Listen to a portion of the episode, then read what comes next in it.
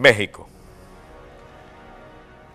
Lo mejor hubiera sido que hubieran puesto el noruego a declarar. Y que después, en la próxima reunión, sacarían un comunicado.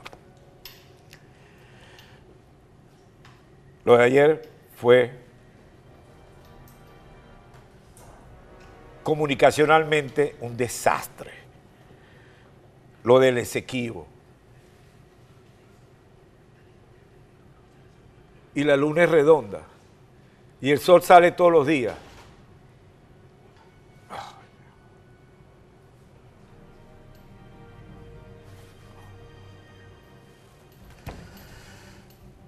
Segundo, la desesperación por participar en la elección es tan fuerte. Y Miraflores lo sabe. ¿Y cómo lo utiliza? Francamente, francamente. Lo que sale es el Esequibo y las consecuencias, el petróleo por las nubes. Y en el fondo, ¿qué es lo que hay por detrás? Lo que le interesa a Miraflores. Miraflores quiere ponerle la mano a monómeros y quiere ponerle la mano a los activos. ¿Y qué van a hacer? Lo que han hecho siempre. Se lo van a coger, se lo van a repartir entre ellos, se lo van a dar a los nuevos capitostes que están formando. Pero aquí, aquí hay un tema. Colombia no se va a dejar. Para Colombia es vital. Si esto cae en manos de Miraflores, es contraproducente enormemente y para Colombia es gravísimo. Y yo creo que Biden en su somnolencia, alguien le dirá, hey, despierta, ojo con esto. Esto es gravísimo. Y lo de ayer, un papelote. Un papelote. Sigue la desesperación por quién mata a quién para ser candidato. ¿Y el país? El país que se vaya. Pero no solo eso, sino que además tenemos otro problema más, que nos lo advierte hoy el doctor Carlos Ramírez López, que lo tenemos ahí. Eh, mi buen amigo Carlos Ramírez, doctor Ley, cuéntanos, por favor, buenas tardes, después de saludarte, la advertencia que lanzaste hoy. Buenas tardes, Leopoldo, muchas gracias por la oportunidad. Fíjate que estoy verdaderamente alarmado y he querido llamar la atención del país sobre este hecho gravísimo. Tú mencionas correctamente que el acuerdo que ha dado a conocer eh, el doctor Gerardo Blay contiene, entre otros, unos puntos allí económicos, problema eh, financiero, el punto de los activos, el interés del gobierno de Maduro en ponerle la mano a los activos. Pero ese ni siquiera ese es el punto más importante para ellos en ese documento, en ese acuerdo que, firmaron. El punto más importante, a Maduro le interesa menos el dinero, aun cuando les interesa mucho, que escaparse de la persecución penal internacional. Esa es su prioridad. Recuerda que denunciamos, Leopoldo, y tú me acompañaste en esto, las reiteradas actuaciones de Tarek William Saab ante la Corte Penal Internacional, llevando documentos y llevando recaudos, cuatro voluminosos expedientes, dijo él mismo, que había llevado ante la fiscal Fatou Bensouda, antes de que ella presentara su informe. Esa era una actividad dirigida y expresamente pedido para que se estableciera una comunicación y conversación entre el régimen y la fiscalía para ver cómo se resolvía el problema sin necesidad de llegar a juicio, en base al principio de complementariedad, que como sabemos y resumidamente es que la Corte Penal Internacional solo interviene en caso de que la justicia interna no funcione, no opere. Ellos se pusieron a decir que en, la, en Venezuela sí había un, sistema de justicia y que estaban dispuestos a mejorarlo y pedían conversaciones de la fiscal con el gobierno.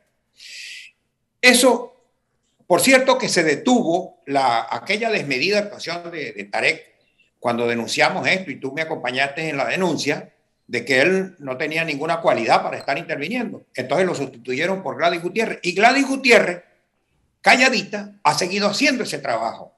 Ha seguido llegando ante el fiscal. Ya creo que le dieron, me, me informaron que le dieron una audiencia al fiscal para escucharle y pedirle lo mismo, que se estableciera una, un sistema de comunicaciones entre el gobierno de Maduro y, la fiscalía para explicar cómo iban adelantando los procesos. Además de eso, entonces, viene y se firma este documento.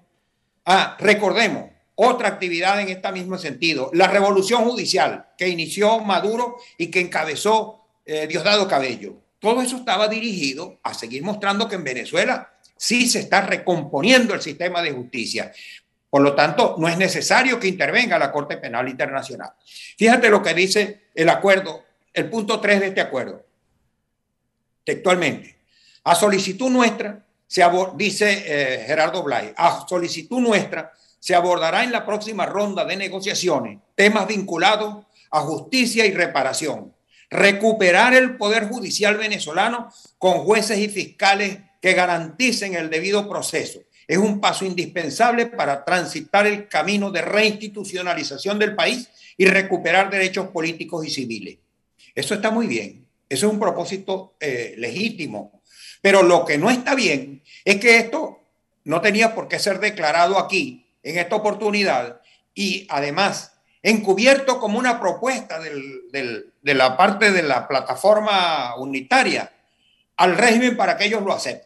Esto está dirigido para llevarse a lo que se le lleva al fiscal. Mire, usted tiene la obligación, por el principio de complementariedad, de colaborar para que la justicia nacional funcione y aquí se haga el juzgamiento de las eh, denuncias que se le ha hecho ante usted.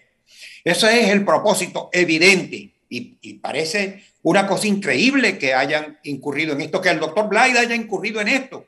¿Cómo es posible que le brinden esta facilidad al régimen? Yo creo que con el, el, esto es un asunto que es, le brindaste, le brindaste toda, le brindaste, le brindaste todas las escapatorias habidas y por haber. Se las brindaste las escapatorias, los vericuetos para dónde pueden salir. Y por si fuera poco, todos coincidimos con el Esequibo. Son tan patriotas como nosotros. Eso es para tapar. Eso, eso es disimulo. Para eso es que ponen el tema del Esequibo allí. El tema fundamental es que ellos están interesados en hacer ver que en Venezuela sí hay capacidad de juzgar los crímenes que se le han denunciado ante la Corte Penal Internacional. Es ese es el objetivo principal del régimen. Ténganlo claro. No es ni siquiera el dinero. No es ni siquiera que le es muy importante ponerle la mano a los activos recuperados. Es someter el tema de las denuncias ante la Corte Penal Internacional a un sistema de justicia que supuestamente va a estar mejorado en Venezuela. Porque ellos cambiaron y ahora sí te van a dar jueces justos y equilibrados. Exacto. Y las cárceles, Leopoldo, muriéndose la gente en las cárceles, 300 presos, cerca de 300 presos políticos que están muriendo en la cárcel. No hay ni una mención a los presos políticos. No hay, no hay. Y hay torturas, y hay persecuciones, y no funciona el Poder Judicial, no funcionan jueces, no funciona nada. Y entonces vienen a meter este contrabando aquí de que sí es posible que en Venezuela se reinstitucionalice, para que entonces el fiscal eh, tenga que decir, bueno, sí, yo estoy obligado a darle un margen. Una, una táctica de este mismo sentido se dio en Colombia. Ya llevan 17 años en, en, en los preliminares, en la investigación preliminar, por gracias al acuerdo que se firmó en La Habana, en donde establecieron que iba a haber una justicia, de, allá está, establecieron una jurisdicción especial de paz. Y le dieron cinco o diez puestos en el Congreso a la guerrilla. ¿ah? Y entonces crearon unos tribunales para la paz que lo que han hecho es darle impunidad a los criminales de, la guerrilla. Eso es lo que están haciendo, la misma receta están aplicando en este caso. Y esta gente que yo no sé si por bobos o convenidos intencionalmente han firmado este tipo de acuerdos. Es necesario que corrijan esto, es urgente que esto se corrija.